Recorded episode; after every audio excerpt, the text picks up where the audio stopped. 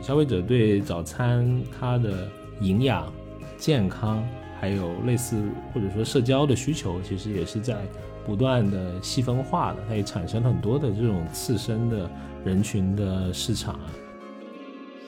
对食物的当中的这个记忆，还有这种认同的边界，其实是一个是比较清晰，但它又是可以移动，而且是可以共享的。哎，大家好，欢迎来到最新一期的消费新知，我是 Neil。大家好，我是 Rene。哎，我们说啊，一日之计在于晨 啊，这个早餐呢是一天之中的第一餐，我个人觉得它非常的重要啊，我也很痴迷于吃早餐这件事情。恰好呢，Rene 姐也对这个事情稍微有几分兴致啊，我们今天就来聊一聊早餐消费的一些。变迁啊，因为手头有一份数据，就是在去年年底啊，一个便利店的连锁叫做便利蜂，它对全国二十个城市那个到店的消费者，他做了一个小的调研，发现呢，只有不差不多一半的人能够每天坚持吃早餐，而且从来不吃早餐的人数达到了快一成，每十个白领就有一个人啊是从来不吃早餐的。不过需要注意的是，这个调研的取样呢，它是有针对性的，因为都是到便利店的这个消费者嘛，它是有一些啊取样的偏差的。不过我们可以当做一个切面来进行一个思考嘛，就是为什么有这么多人不爱吃我们挚爱的早餐呢？嗯，我我就像你说的，我其实是一个早餐的爱好者，就不能错过人生的每一顿早餐的那种人，所以我也很好奇，然后去看了一下，为什么有人不吃早餐呢？就仔细的去看一下，其实是非常合理的，因为没有时间是受访者不吃早餐的首要的原因，所以大概因为没有时间，所以不吃的人是百分之五十二，就超过一半的这个人，然后当中不吃早餐第二大原因是没有胃口。所以就是很多人是在早上就是完全没有吃的兴趣的，然后还有百分之三十八的受访者表示呢，他虽然就是现在不吃，但是如果有提供说满足每天所需的这个现成的早餐的话，他们愿意愿意每天吃早餐。OK，就是一定要现成，反正自己懒得弄，这 对，是这个意思。所以你看，就是早餐其实是一个。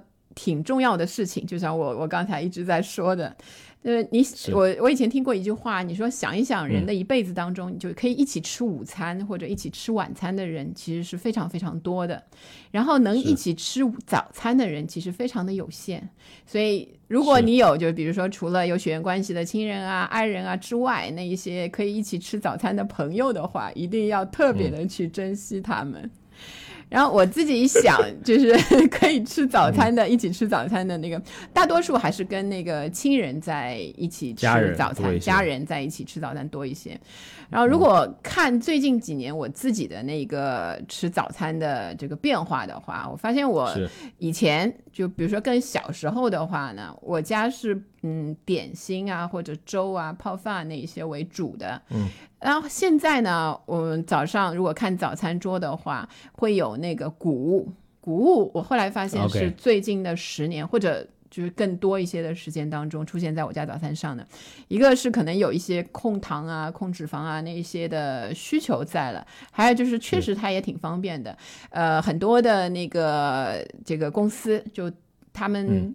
给的那一些产品都是可以立刻就是泡在牛奶里啊，就是什么催谷乐啊那一些可以立刻就可以吃的，然后又感觉上好像谷物就是挺健康的那一种那种感觉，所以基本上我看就没有断过在家里的话。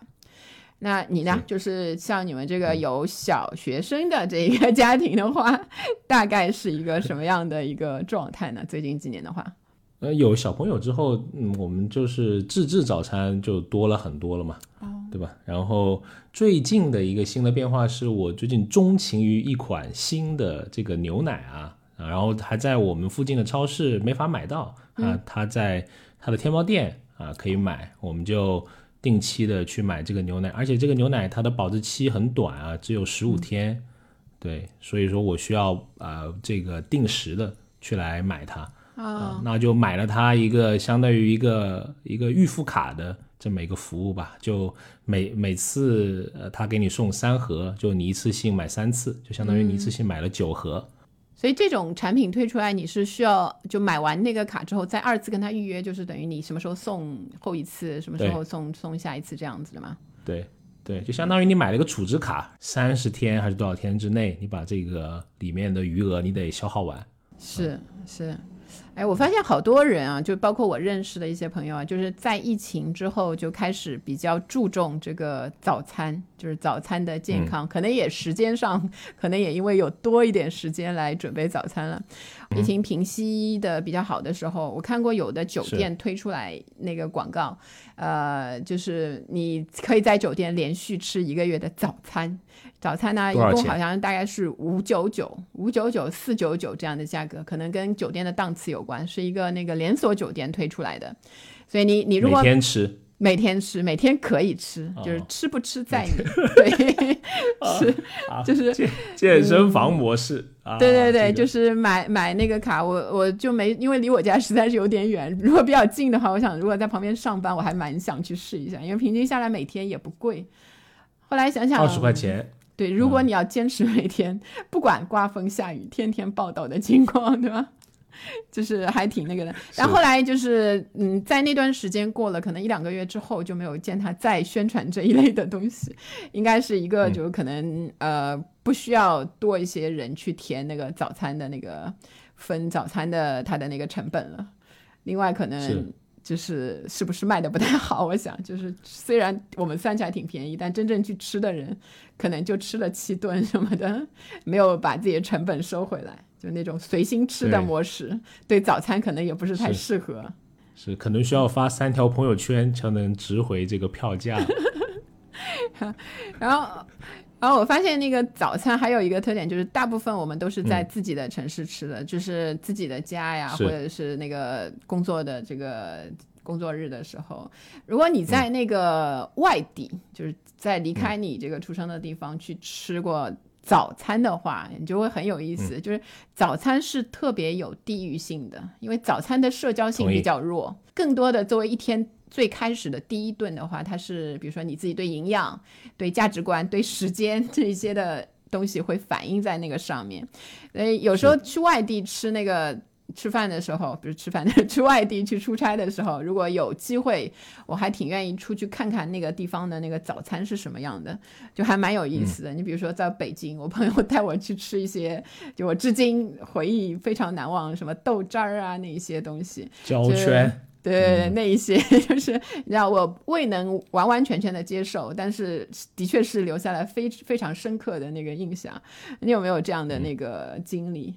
我可以分享一个在国外吃早餐的，哟，高级，来讲，不是不是高级，就是我们有多元的文化在这个内容里面。是，我之前在那个旧金山啊，早上。嗯啊，对吧？饥肠辘辘，那时候刚到美国旅行啊，好像应该是我到美国的第二天，对吧？时差还没倒过来哦啊，然后我就早上起来觅食，因为他那个手机的外卖没有在国内那么方便啊，还是在街边去找一个东西吃比较好啊。我就眼尖，我就发现居然有一家广东的馆子，哎呦啊，可以买到皮蛋粥。啊，你想这个还蛮还蛮光怪陆离的，就是我在一个有时差的影响下，我飞了那么几万公里来喝一碗皮蛋粥。然后当天很有意思的是什么呢？我旁边坐的，看那个长相大概率是墨西哥裔的，就是我跟一帮墨西哥人在一起啊吃了那个皮蛋瘦肉粥，还还挺有劲的，就他们对这种食物还是。呃，挺接受的吧？而且我发现他们特别喜欢吃葱花，这个葱花拿那个勺子，咵咵咵，好几勺，就是可以自助的情况下，对吗？就是不知道他们爱不爱吃香菜。他们对这种辛辣性的食物还是哎挺感兴趣的，可能也跟这个国家的人呢，他们这个啊，像你说的，每个地区的人有不同的口味。对对对。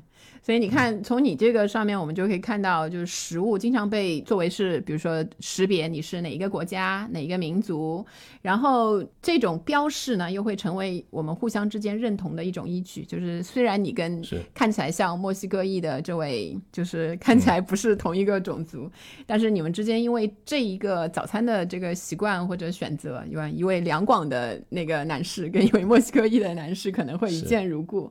所以他是特定人群、特定的团体形成的这种饮食传统啊、历史遗序啊，会做会很好的保存下来。实际上，在那个人类学里面，会有专门研究这个饮食和文化认同的这一块。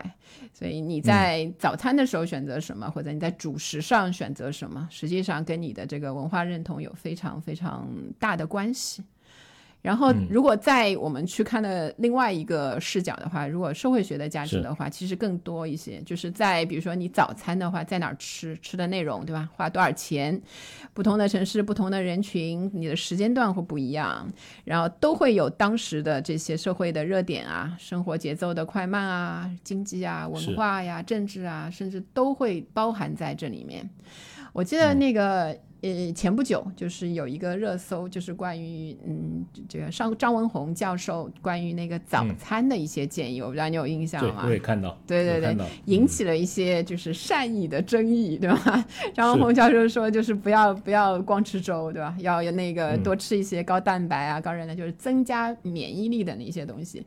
当时也是受到了那个不同的这个人群，有一些人赞同，嗯，对，有一些人反对，对吧？你当时 我我不知道你当时会会觉得是和你本身的那个习惯会有抵触的那种感觉吗？是，哎，我觉得它这个还是一个挺有意思的现象，就是你想想看，我们觉得好吃的早餐，如果从现代营养学的角度来看，它的结构是过于单一的，就是它的碳水的摄入是更多的嘛。嗯，很多地方的早餐早上是没有肉的嘛，对对吧？蔬菜也很少，是是吧？比如说那个上海的四大金刚，就就好像就 为什么要吃我们？我们就是好吃是好吃，哎，怎么样？呃，对对，但是你从这个营养学来看，似乎没有那么。那么健康啊，对对对，但饮食可能也不一定需要特别健康啊，就是可能人在做这项消费的时候，他这个饱这个口腹之欲还是一个可能他更重要的一个消费的决策点呗。嗯，而且我觉得它有一点，如果我把它拉大了说，我觉得它有一点像这个营养和文化的一个对撞。嗯。或者说你说我的这个家乡的早餐那个不好，我会觉得你是对我家乡的整个的这种不尊敬也好，或者是说啊不认可也好，对。因为食对食物的当中的这个记忆，还有这种认同的边界，其实是一个是比较清晰，但它又是可以移动，而且是可以共享的。所以就是你可以被同化到另外一个，比如说你吃你去国外，你可能会吃西式的那个早餐，也觉得 OK。但你比如说很多人都说自己是有中国味嘛，但原先的这一些对于饮食的这一种偏好啊，那种是。比较与与与生俱来的这种感受是很难去磨灭掉的。中国胃还跟我们跟食物的加工，我觉得也挺有关系的，对吧？因为我们可能更多喜欢吃热的、热一点的，嗯，呃，食物，可能对生冷的就，呃，你需要有一定的这个经验的累积，你才能够接受。是我们还是说了一些呃出去的社会学、人类人类学的这些东西，我们现在回来要讲消费了啊。所以，我们再讲回到比较熟悉、熟悉的、实际的这一些东西上，就是我们先说说这个早餐上消费的这一个预算上的一些趋势。就我我先分享一个，我在一九年的时候，就大概是两年前的时候，就在这个时间，大概九月份，就是刚有新的。员工入职啊，那一些时间的时候，我在一个互联网的公司做了一个，就是针对年轻的刚刚入职半年以内的那个人群的一个生活方式的调查。是，当时就是问了他们这个早餐的这个问题，因为互联网公司嘛，你知道，就是上班的时间并不算太早，但他们的可支配时间并不算太多。然后可支配的收入还挺高的，就是这样的一个人群。然后，但他们又刚刚从学校出来，所以还多少保留着一些那个学生的那些习惯。所以当时我记得对他们的那个研究下来呢，有一个结果就是一个是他们的预算，所以早餐的预算，呃，差不多是在十元以内。然后他们一天的整个的那个餐饮的预算大概是在一百块左右，就是这些。呃，年轻人，互联网的年轻人，然后呃，他们的选择的东西就其实特别的集中，比如说便利店附近、家附近或者公司附近便利店。豆浆、牛奶，再加一些面包啊、包子啊，那一些东西，就基本上你找十个人、二十个人，大概有百分之八十都是这一类的。有少数会在家里做一些，就是如果时间来得及的话，搞一些那个也是包子，就是速冻食品、面包，隔天买好，就是这样的一些类型。你会发现还挺那个，就是单一型的，就是然后预算也很集中。就是它没有一些汤汤水水的嘛，因为那些吃起来比较费时间嘛，而且也不能够拎着走来吃，对吧？因为蛮多人是在路上解决他的早餐的。对，互联网公司，而且是相对，我觉得，嗯，这种在公司吃东西的文化还相对宽松，比较自由一些。对，宽松的一些地方，其实也没有更更多更好的选择。然后我记得有一段时间，呃，是流行过早餐你可以包月。就是，或者是给你外卖送过来，但现在好像早餐的外卖变得比较少了。我我是没有订过那个早餐的外卖，我不知道你你是当时有试过这个外卖型的早餐吗？有啊，也是出于好奇嘛。对于行业的研究，你就必须。呃，付一点这种钱嘛，对吧？会去 会去尝试一下，对啊，但是呃，体验并不是特别好啊。首先，第一个，因为平台上面对于商家来说，他要付出一些额外的成本嘛，嗯，对吧？比如说你要跟平台一起搞优惠啊，乱七八糟啊这些东西，他们就会把那个价格定的虚高一些了，就为了抵抗 这抵消这一些。呃，多出来的费用，那所以首先第一个，你呃这些最后都会转嫁到消费者的身上嘛，那你呃买的这个东西就比你之前贵了，嗯。啊，可能这个是第一个原因。第二原因呢是早餐有一个很有意思的点，就是你既不希望它早送到，也不希望它晚送到，就是我们对这个时间点的要求是比较苛刻的。就我有一次就预约早上七点半给我。那个大哥六点半就来拍我的门了，你就会觉得啊，这个嗯不是特别的好，因为他可能觉得早到我不会被不会被处罚嘛，嗯，对吧？因为只有迟到会被会被处罚嘛。所以你结合这个消费的预算比较低，然后如果要加上配送的话，实际上整个的那个就会超过我的心理预算，就大家大伙的这个心理预算很高，然后再加上对时间上的这一个严苛的要求，所以可能就会造成这种外卖型早餐，就是这个预算一个是外卖型早餐的一个痛点了。对，就像你说，它很多都是二十元起送嘛。对。对吧？如果你是一个人的，可能你就吃不了那么多。是二十元起送，然后加上配送费，大家就会觉得总价有点高了。是我以前看过一个报告，就是百分之可能四分之一左右吧，四分之一左右会愿意支付比外面呃买的早餐高的价格。所以这个是一个外卖，嗯，在呃就困在这个预算里面的这个外卖的形式没有推广的那个原因之一。但到今年我看了一下那个数据啊，实际上大家对这个晚呃早餐的这个预算没有提的太快。就是他可能原来，比如说互联网的那个预算是十元左右嘛，然后如果放到更大的这个人群的话，我记得当时看到的就是前几年的这个数据是三到八元对早餐的预算，但今年的今年的话，就是大家对在外面买的早餐，可能心理上还是会有一个价格上，因为包子啊什么虽然涨价了，但涨价的涨幅好像没有那么高，但另外一个方面，他会买买的那些预制品。啊，或者是一些用来辅助的一些工具啊、小家电啊什么，大家倒是比较愿意花钱了，就是这一些。是是是，那我们可以就来聊一聊，比如说，呃，首先可以聊一下这个早吃早餐这个形式的变迁吧，嗯，对吧？比如说你的小时候啊，一般在哪里吃早餐？六十年代。对，想起刚才 那个刚解放的那解放没多久，对对对，那个我们听着那个中央人民广播电台。对早餐的话，早餐的话还是在家吃啦。就是如果在上海的话，我记得我小时候的话还是呃四大金刚那个比较为主的。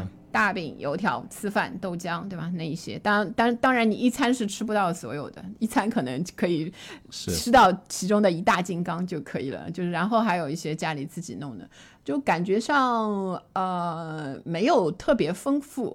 就是以吃饱，然后会有牛奶。那个时候就如果没有，如果是那个好像开始订牛奶了，那个时候还是玻璃瓶的玻璃瓶。我不知道你是你们年轻人有没有见过玻璃瓶的牛奶？有有 有有对吧？啊，懂懂懂。是，所以是那个上面有一个纸纸的那个上面有一个纸纸的盖子的，就圆形的盖子那个。对，呃，就是就是这一些，好像没有特别的那个，因为很少在外面吃，说实话。就然后在大学的时候，可能是在学校的食堂。就也是，呃，种类也不那么多，对吧？就包子啊，那些粥啊为主的，跟搞一点好，可能有点咸菜啊之类的那些东西，所以好像也没有特别的那个。如果你不去外面买那个外外面的店的东西的话，是，哎，所以你豆浆是喝甜的还是咸的？我豆浆是喝淡的，呃，如果是那个淡的是什么意思？甜还是咸？对对，如果是那个，哎，我我是很奇怪啊，我是这样的，如果豆浆是放在杯子里的话，我可以接受淡的或者是甜的，但如果是放在碗里的话，我就觉得它应该是咸的，它是一个汤的概念，所以它的形状决定了我的取向。啊，你这个挑起地域之争，我感觉 不是，这个是多元文化啊。因为我是到上海之后，我才知道，我们叫豆腐花也好啊，或者说你叫那个豆浆也好，它有咸浆。其实我很喜欢喝咸的，虽然我之前都是喝了十几年甜的，嗯，但是一哎接触到这个咸的，就给我打开了一个呃新世界。是，嗯。你如果对你看到那个另外一个地方的话，就有机会接触不同的这个早餐文化，还挺有意思。那你们在本地呢，吃什么？我们在广西老家，我们就吃粉啊，天天早上吃粉啊，而且不会不会吃腻的。我上两个月还回了回了趟老家，我待了快两个礼拜嘛，然后我看了一下我支付宝的账单，我连续吃了十二天的米粉。哇塞，哇塞！而且是同一家店，你看我这个复购率多高。在家不会自己做，一定要出门，因为做不出来他那个米粉，因为人家很辛苦的，一大早要，因为我们现在在柳州那边流行吃煮粉，是现在的一个流行，大概十二块钱人民币左右啊，它是怎么样呢？它是强调一个新鲜的概念，然后给你放很多肉在前面，你可以选，那都是生肉啊，嗯啊，给你选什么牛肉啊、猪肉啊，然后它还有很多这个不同的部位，挺有意思的啊，比如说有什么格兰肉，反正是一个挺嫩的一个什么鬼部位吧，啊，还蛮好吃的。OK，格兰肉。然后那个，然后那个店主，我还记得他的招牌是这么写的，就本店所有食材都是新鲜的。如果不新鲜，你就来砸我的店 啊！就是写在那个广告语这里啊，非常彪悍，我感觉。看我们这个少数民族地区的人民很彪悍啊，是有点吃的时候感觉一定要吃完，如果你剩下了，老板可能也要砸你。没有没有，开玩笑开玩笑啊，很好吃。呃，但是，嗯，它可能稍微比单一碳水要健康一点点吧，因为它毕竟有肉在那个里面了。但同时，你碳水的摄入量还是有点过大的，因为这个米粉还是挺大量的嘛。是，嗯，而且青菜会偏少，所以我有时候会比较娇柔造作的，我又多点一份青菜啊，貌似让自己感觉这个饮食要呃更加健康一些。所以有时候。呃，又想多吃一份肉，我有时候我早上会吃到二十多块钱的。哇，你这个早餐的吃了，相当于人家互联网青年两天的那个。哦，有时候还要加一瓶豆奶，都到三十了，就是。天哪！所以你看那个，有些人当一份正餐来吃。是是是，我记得我以前就是工作，如果在那个公司的话，实际上会有一些那个同事会带那个早餐。会带到那个位子上来吃在。工位上面吃，对，挺多的，就是比如说那个呃住的比较远的，或者是睡的比较多的，睡得比较迟的，就是每天你就看他匆忙的跳进来的那一种，就他会带什么？带那个嗯面包比较常见的面包啊，牛就是便携型的嗯 包面子啊、包、牛奶啊，对对，我我很怕人家吃那个肉包子，尤其是在我附近的那个同事有有吃味道包子。对对对，你知道那个味道吗？以前在地铁上会闻，哎呀，没有是那个，就这个很奇怪，你吃的人就会觉得特别香，然后闻到的人就是一种，呃，有一点味道，确实，对对对特别在一个较为封闭的空间里面啊，对对对。然后有的人还会吃那种有汤水的，你知道，有汤水哦对。对对对，现在这个包子都很流行，里面是搞灌汤的，对吧？对让你觉得很危险啊，有时候你你嗯你咬一口，有时候它会溅出来，滋，然后溅在你的屏幕上，然后整天你看到的网页都是无敌的，都有一种那个 包子味儿，哎那一个 可以可以可以，五 D 屏幕香喷喷啊，工作更有干劲儿了。好。然后还有一种让你更有干劲儿的，就是在外面吃的早餐的那个方式，就是有一个我看最近的新闻是早餐自提柜。就是你在，哦它可能是这在怎么讲？对附近的店，或者是在那个我看到盒小马也有，还有一些便利店的外面。然后你在网上就是事先订好你的那个早餐，然后到了那边之后呢，也不用排队什么的，立刻就是扫码，有点像那个储物柜的那种样子，但是它透明的一个个。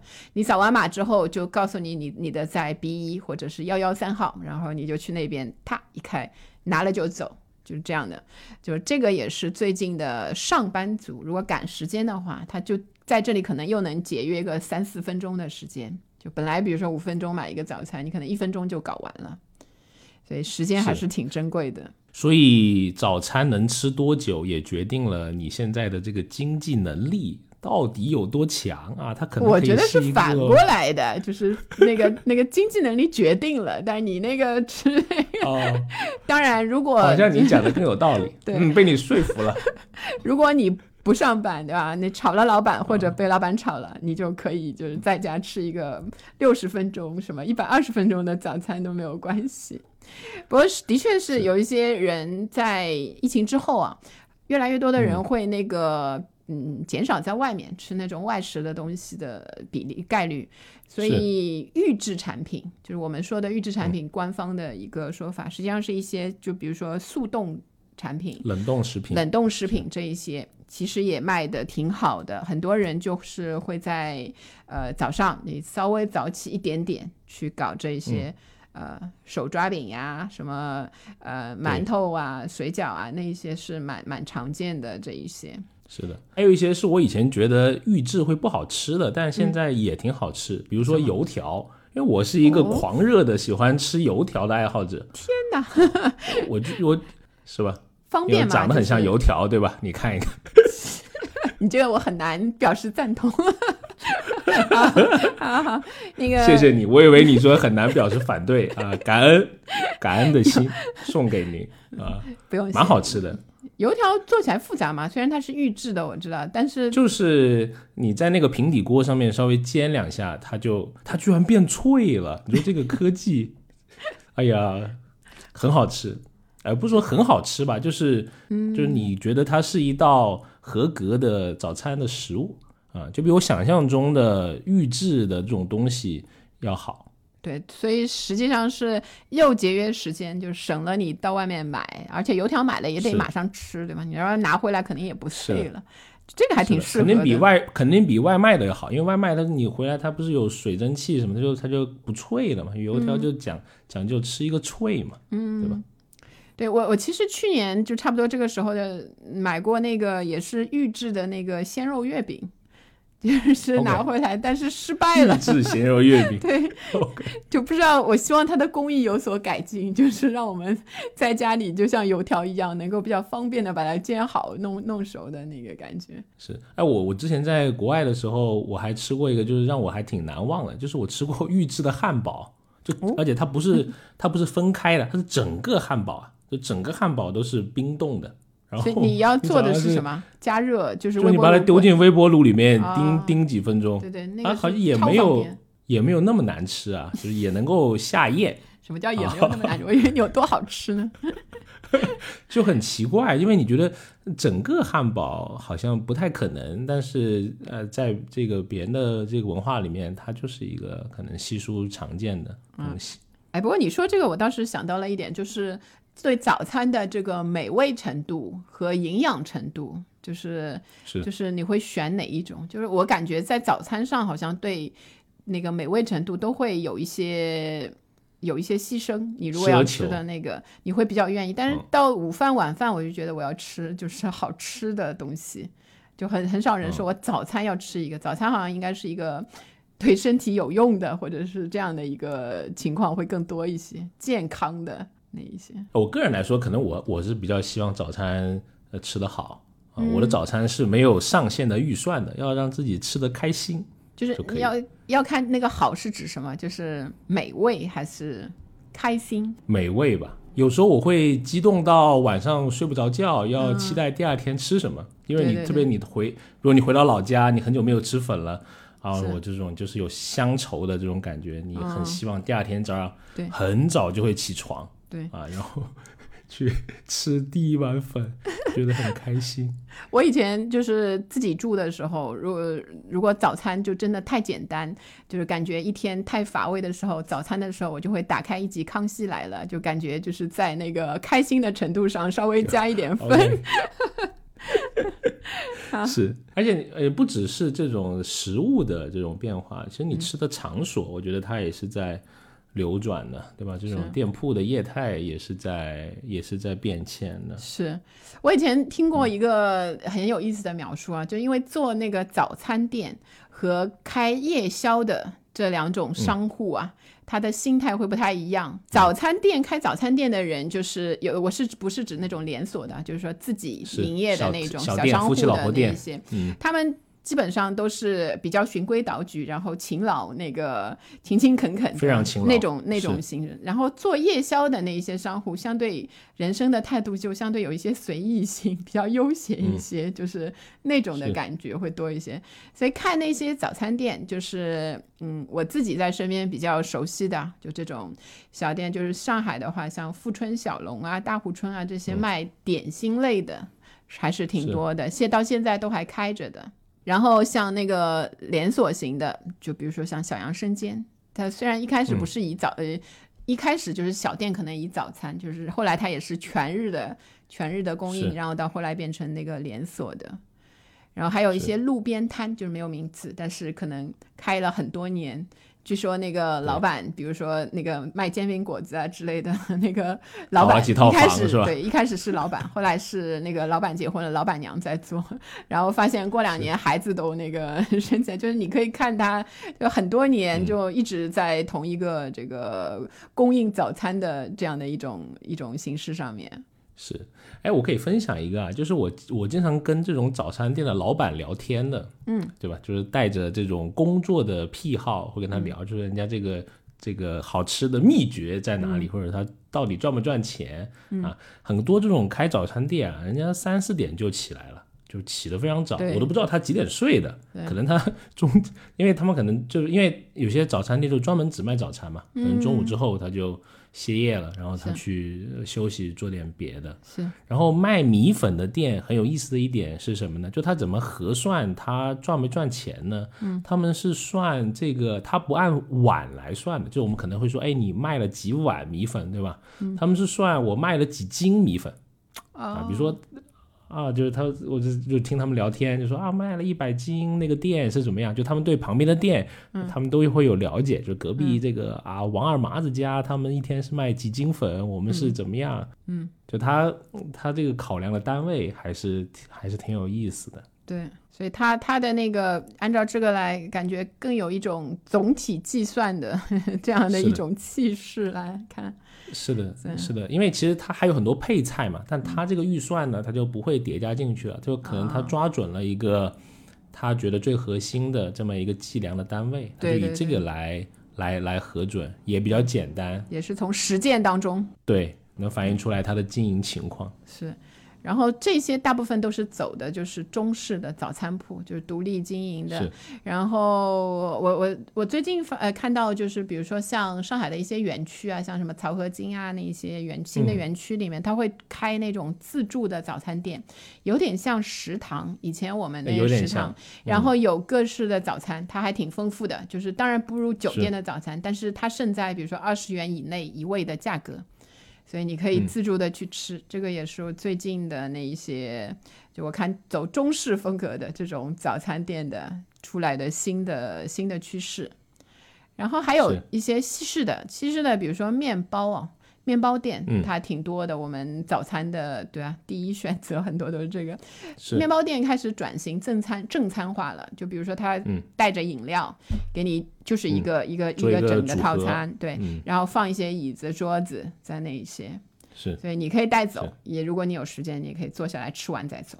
是，呃，还有一些连锁的西式快餐嘛，麦当劳、肯德基，或者说你像咖啡的星巴克，其实他们都有推出早餐啊。而且有时候早餐也挺便宜的，就十块十到十五块钱，也能吃一顿啊，带一个豆奶咖啡，再加一个呃什么小汉堡啊之类的。对，因为我们的预算才十块嘛，就是 他们慢慢的在 在往上，对吧？你们可以多加一点，十五块就来吃。是，而且你看，像比如说像肯德基，其实他做了很多这个本地化的尝试啊啊，呃，你不管是否好吃，但他在努力的做这些尝试，你可以在里面吃到。粥啊，油条啊，甚至还能吃煎饼果子。对对对对，就是各种，就是你以前没有想到的，就是有，但是不会想到在肯德基能吃到的东西，都会在那里昙花一现。就它它也没有特别，我感觉啊，就是长期定下来的那些中式的那种点心，就是还是以西式为主。不过还挺好，就是多一些选择，而且它的食品安全啊那些方面，感觉会让人更放心一些。是的，只是他那个油条确实有点，呀，差点油条大师那个，吃过三十几种油条之后发现，啊，嗯，像像我们刚才聊，其实便利店对吧，也是现在很多，特别是上班一族的他的一个首选，特别是开在地铁附近或者地铁里面的便利店，我今天早上他那个生意都还挺好的。对对对，如果对便利店来说，好像比较好的那个生意好的门店的话，早餐是占它一天当中销售额的四分之一，所以是非常重要的一个一环。如果大家就是这几年参加工作的话，可能就是感觉上会会低轻一些。但是如果你是在比如说呃一零年之前就参加工作，然后到现在的话，你会发现其实。一开始的时候，你是没有没有办法在那个便利店买到早餐的。便利店卖早餐这件事情是从那个二零一五年左右的时候开始的。这个事情有一个背景啊，就是和那个早餐车这件事情是在一起，前后有一些关系。早餐车现在在一线城市可能稍微少一些了，就是它会推出来。早期是由那个政府主导，让那个下岗再就业这种那些人员来卖一些一些那个早餐的。然后到这个是从二零零二年开始，然后在二零一六年左右的时候就开始它不再作为车上路了，叫退路进店，所以早餐车会越来越少。就在上海是吗？对对，然后一线我看北京好像也是一样，可能是在一线城市会开始退路，就是进店。嗯，所以在二零一五年左右的时候呢，这个便利店的餐饮政策开始发生一些松松动。在那之前呢，如果要卖早饭是不太可能的，在便利店里，因为它需要的一个是那个餐饮方面的一个餐饮的那个操作的许可证，还有一个是食食物的食品的安全的那个许可证，要两证，但他没有办法办到。OK，在二零一五年之后呢，就开始嗯两证合一了，所以就是你只要办一个证，你就可以售卖早餐了。所以在那个时候才开始慢慢的各大的便利店连锁的那一些开始变成一个我们能买到早餐的主要的一个地方，尤其你说的地铁啊，靠近商业区啊那一些生意是非常的好。所以你看整个的那个过程，其实还是有一些东西衰弱了，衰弱了，对吧？有一些东西崛起了，就是这是呃所有的，嗯，一方面是政策是一个非常大的一个风向标。它导向导致了一些业态的起起伏伏，然后还有一个比较自发的，由技术引起的，就是互联网的早餐。就比如说我们刚才说到的那个包月的早餐，后来就慢慢的消失了。不知道，其实我感觉这个需求其实还在，就不知道后来就是大家有没有在考虑预算的情况下，它仍然是一块蛋糕，但是可能蛋糕上面的这个利润。是不是有一些企业能够啊好好的把它抓住？然后虽然薄，但是整个的东西，这个这个人人数量多嘛，所以其实也是嗯蛮有的做头的。是，你看，其实有一些做早餐为主要业态的公司也会上市嘛，比如说那个芭比馒头，嗯，对吧？是，我知道，就是以前我说那个我家比较愿意吃包子馒头的时代，芭比馒头也是一个，因为很近嘛，就在家旁边，就是一个非常那个手手手又又能够很快的那个选择。对，比如说你看手头有个数据啊，就截止去年的九月，按在企查查上面就会显示，我们国家现在有这个早餐相关的企业啊，是超过二十六万家。嗯啊，然后。广东省是排名第一的，有三万多家，果然是那个早餐大户，早餐之都 啊。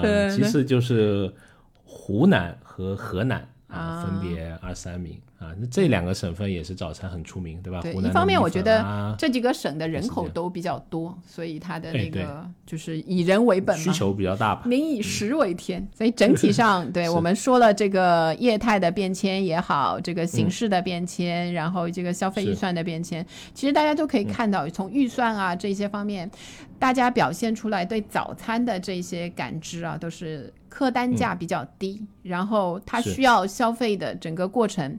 时间上要快速，然后取得的方式上要很快捷。同时有一个数据可以参考，也就是雀巢和中国营养学会就发布过一个中国居民早餐饮食状况的调查报告，当中呢有百分之三十五的调调查对象不能做到天天吃早餐，时间紧迫就是其中的主要因素之一。所以还是要要考虑时间的情况下面，呃，一个希望 希望大家就是少睡五分钟，可以多吃一口早餐，对吧？那个还有就是可能五分钟，感觉好像是对我讲的，不行，就是啊，是是是，像我们这种对睡觉他有一定的这个爱好的人来说啊，还是挺难的。对，我也很能理解，对，宁愿少吃一顿，对吧？也要一定要那个。睡饱是，但是你会看到整个呃，特别这几年，包括消费者的一些观念，还有商家的营销，其实也是在一个呃流动啊、变迁的这个里面的。比如说，呃，我我自己我观察，就是消费者对早餐它的营养、健康，还有类似或者说社交的需求，其实也是在不断的细分化的，它也产生了很多的这种次生的。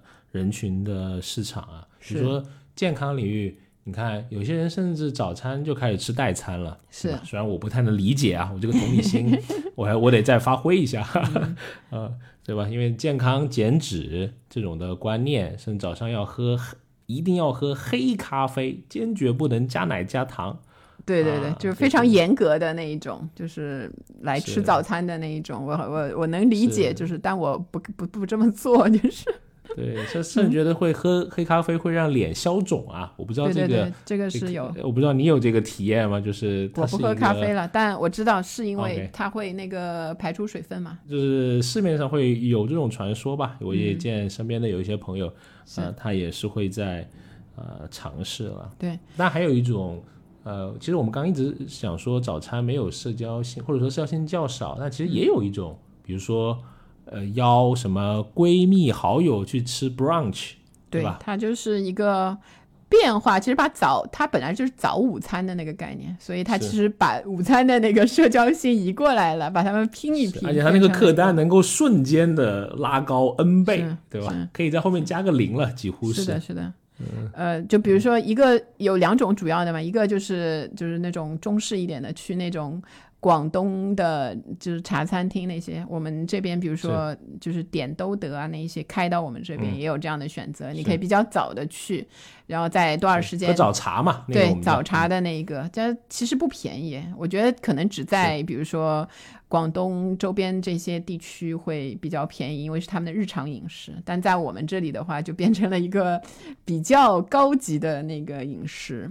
所以它挺贵，要么就是去酒店啊那一些，还有一些去这种西式的。然后为什么大家会觉得这个吃 brunch 的人越来越多呢？因为一旦吃了，一定会发在朋友圈，这个是一个 道理啊。社交货币，欢迎去听我们之前聊 社交货币那一期，也是孕妇的这个效应，就是你自己吃了之后，你哎，你发现别人也都在吃这个，就是发现吃的人还是挺多的。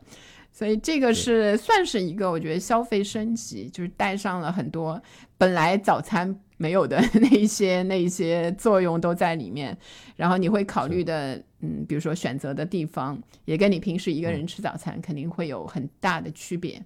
要好看啊，是拍出来好看啊，是要容易，就是这个空间要适合聊天啊，就是这些东西这些因素你都会开始考虑了。是，哎，我其实也是一个早茶爱好者，就我真的蛮喜欢。喝早茶，因为我们老家也有这种习惯，因为两广地区，嗯，有些习惯会呃有点相通的，对吧？对吧？哎，我我自己有一个我自己的这个小 tips，就是怎么去分辨一家这个店啊，这个早茶做的是不是特别的地道，够不够老广？嗯啊，就是你可以去点一个食物啊，叫做咸水饺，嗯，就我吃过，对对对，啊对，为什么这个很有意思？嗯，就是因为它不是所有店都会有的。因为意义上的很多，比如说你要开到外地的很多的这个呃早茶店，它就会提供一些它经典食物啊，什么叉烧包啊、烧麦啊、虾饺啊，嗯，对吧？咸水饺并不是那么一个明星的产品，但是它有一帮子的簇拥，就是会来点这个东西，而且它的这个口味很独特，可能没那么容易做啊，因为它是咸甜口的。你要有炸，你要里面有包肉什么的，工序会略微的呃复杂一点吧。对，不过我我跟你说，就是打破一个你的那个迷思啊，因为 有一些那个早茶店啊，我一看就知道有一些东西，对，买的是预制的，所以 大家可以稍微拿它作为一个参考，就不要全全部都那个。是，如果那个包子真的太规整了。啊，就是大概率可能是预制产品。不过说实话，很多的那个像我在上海也能买到类似什么稻香啊，或者是广州酒家啊那些是那些点心，实际上它本身也出那个 预制的产品。我吃下来，当然我如果在家里做用就是加热的方式吃的话，大概七八成也能尝到那个味道。如果你真的。不错的话，对吧？那那一些，倒也不能完全怪人家，就是没有限制，它的这个限制可以自己来定义。是，而且现在我们这种像你说这种小家电，其实对早餐也有很多的这种定制型的这种需求嘛，对吧？就像我看到过只蒸一颗蛋的那个煮蛋器。哦，OK。啊，呃，只煎一只蛋的那种很小的，就是巴掌那么大的那种小煎锅、煎蛋锅啊，我在淘宝上我都呃看到过，还是挺有意思的啊。这个又可以听我们之前聊一期什么一人食节目，去了解一下一人一个人的早餐是啊，也很精彩。是。所以这个其实也挺流行的，我看到，因为很多人说早餐你买那个就是包子、馒头那个预算没有增加，但他其实家里偷偷的已经放了 放满了，你知道吗？就是家里有三件这种类厨房的小家电的人，其实还挺多的。这一些你说的这一些东西，其实单价都不贵，但是堆在一起还是有一点那个的。是按照你的那个房价空间理论来说，可能 买之前要他可能要考一下，对对，他可能要把它叠着放，因为这样占下来的占地面积就比较小。是哎，所以现在又有一种那种早餐机啊，它是几合一的，就它有好几个料理的区域，就你可以同时煎蛋。你又可以这边可能搞一个手抓饼，然后那边又炒一个什么别的东西，就同时进行在同一个机器上面。就问题是它准备起来还是要分开准备，然后把它放进去，对吧？是，但是多合一的概念会让消费者觉得，哦，这个少空间，对吧？呃，又减少时间，我们可以这个多线程工作嘛。对对对。主要就是它打准了那个就是嗯时间上的那个需求，我感觉是。是，所以你看，就我们已经讲到了那个营销的那一块嘛，所以就是嗯我们最后来说说这个关于商家对着我们，对吧？早餐这块大蛋糕做了一些什么样的努力，想要啊，想要赚些我们的钱的那一些方式。我觉得首先是有一个时间的策略了，因为吃早餐总归是有一个时间的变化吧，你觉得吗？是我我的感觉啊，就是比如说以前好像起的都会比较早，现在就是开始没有那么严格的规定自己，比如说六点钟要起床啊，以前比如说七点钟吃早餐啊，现在有时候早餐可能到周末的时候到九十点钟吃，这个摇摆不定。是一个是像酒店的那一些早餐，它的时嗯间会拉长了。你如果注意一下的话，以前可能是两个小时，比如说七点到九点，然后现在慢慢你能看到，比如说六点钟开始，然后一嗯。直往后的话，能够到那十一点钟。然后你再早一点，有一些商务型的酒店，比如说靠近火车站啊、飞机场啊那一些的话，可能五点嗯。钟就可以吃早餐了。就他把时间给拉长了。是的，而且一个就是他提供的速度也会、呃更快嘛，因为之前你看那份报告，他也说，就超过一半的受访者他就表示，就等待时间最好是两到五分钟。对就五分钟是他们心里的一根稻草，对吧？这个超过五分钟就是是对，现在人的耐心稍微少了一点，我好像我也是这样。所以就怕等，就是感觉等待的时间会最难熬。还有我看就是说那个便利性，就是在家的话，它其实也有时间上的，虽然是在家做的话，他也希望越快越好，是吧？是做饭挺不容易，对吧？我又再次要讲，我最近在做饭啊，都讲了好几次了，都感觉自己有点不要脸了啊。但是就能充分体验到做饭的它整个流程的，嗯啊，如果我去卖厨具，我现在就对这个人群的痛点稍微的了解一些了，还是有一点的。就像你说的，准备时间是很长的，而且比如说我可能一般就会到小红书上面去看人家怎么做饭吧，对，对吧？就是早餐啊，往往他会冠以叫什么快手早餐，什么五分钟什么能够吃早餐，对它很快。是的，我我想起来，我在那个微博上有关注一位就是生活类的博主，你知道，就是发发三餐啊那种就是还蛮赏心悦目的，就很呃看了他很多年了，就当中有一些变迁很有意思啊。一开始我记得他是在那个厦门。就是还挺舒适的所以他每天就是做，就是我给你举个例子，就是他是二人世界的二人餐嘛，早餐嘛，是一个就是摆出来起码八个盘子，你知道，然后两杯牛奶，就是那种，就一看那个，然后后来呢，她好像跟着她的男朋友还是什么，就是搬到了苏州。苏州之后，八个盘子呢八个盘子就变成了，比如说两个两个大盘子，就是开始简单了。哦。然后最近呢，最近她又搬到了上海。上海之后呢，哦就看到他开始推你说的那种十分钟快手早餐，然后很快我估计就要到三分钟快手早餐了。所以你看，不同的城市之间的那个节奏还是蛮有意思，就是让他的那个生活节奏也会发生变化，去适应，互相适应吧。哎，所以说你为了减少早上的时间，那你晚上的时间你就要做这个准备的工作，可能同时的你会消费一些这种呃保鲜盒啊、保鲜膜啊类似的。对对，啊比如说你可能想做吐司的，你还得买好多来、呃、怎么发面啊，乱七八糟，你得晚上来做好这个工作，嗯、才能够在第二天更快的做一个出品。对，但通常都很难坚持。不要问我是怎么知道的。好，我下个月就会放弃了啊，请等待我的放弃。好，然后除了那个我们说时间上面做一些不同的这个策略之外呢，还有就是品质上，它也开始针对我们一开始提的说到的这个需求上的嗯不同。呃，一个比较明显，大家可以看到，就比如说健康导向的这种影响，健康啊，比如说减脂啊减糖啊这一些导向。嗯当然，它标签就是纯天然，呃，没有人工香精，对吧？非转基因。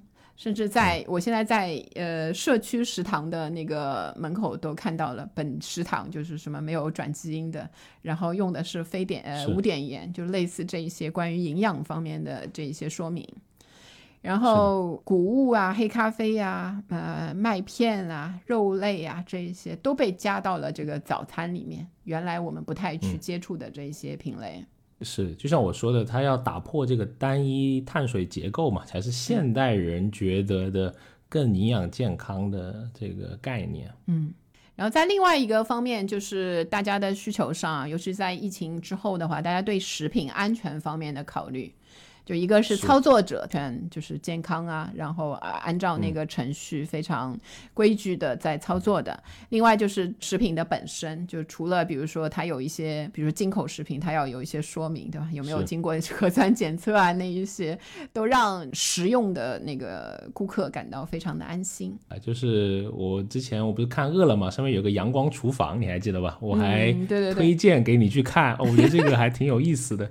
点了碗面能看这个。的人竟然去看了十分钟 杭州某地的一个厨房，是吧？挺有劲的吧？啊，看人家怎么在怎么在这里做饭啊，二十四小时之，哎呦，不是二十四小时，反正就是你能看到他那个时间是是正常的。对，不是录播的，但看完之后就不是太想买了，不知道为什么。对对对对瑞瑞内看的第一眼就就说啊，这个厨师怎么没有戴口罩？对对对，哎感觉我说这么热，戴口罩在里面不难受吗？你还挺有同理心的。对 对对。还有什么吗？你觉得还有什么可以分享的？呃，我我以前有一个想法，就是就是滴滴这一类的那个，你早上很多人不是打这个滴滴的车什么，也可以订好嘛？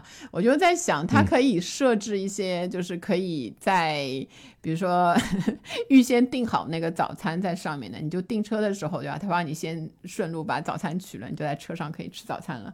但希望他们订的不是那个肉包子之类的，要不然你就会 闻到那个味儿，就是司机可能会因此而感受不好。其实打其实打车跟餐饮是蛮，比如你看 Uber，其实在国外它有个 Uber Eats，它就挺大的嘛，就是他们的饿了么嘛，就这个其实呃打车跟还是还是蛮天然的，有一些产品上的连接的。不过滴滴现在是去做了买菜的业务，是那也是另外一种方向呗。希望就是尽量的。实际上，你看那个需求，其实说简单也挺简单的，就这么时间上、便利性上，然后健康的这一些需求，如果能够满足了，我相信是一个很大的市场。是，而且早餐真的是一个可以体验到当地的人文也好，对吧？这种很棒的一个媒体吧，我觉得。好，那我们这期聊早餐的变迁就到这里。如果你也喜欢听类似。我们聊新消费的一些趋势，还有一些新的数据，以及我们在消费者行为研究中我们看到的一些啊小观察、小趋势。欢迎订阅消费新知，我们这个节目每周呢都会为你放送一期啊，也很欢迎你来加入我们的听友群啊，你可以在里面。我们聊跟节目相关的一些消费的小知识，可以添加我们的消费助理的微信，消费零零七六六六啊，他就会拉你入群了。那我们就期待在下一期节目再相见，拜拜，拜拜。学而时习之，不亦说乎？下回见。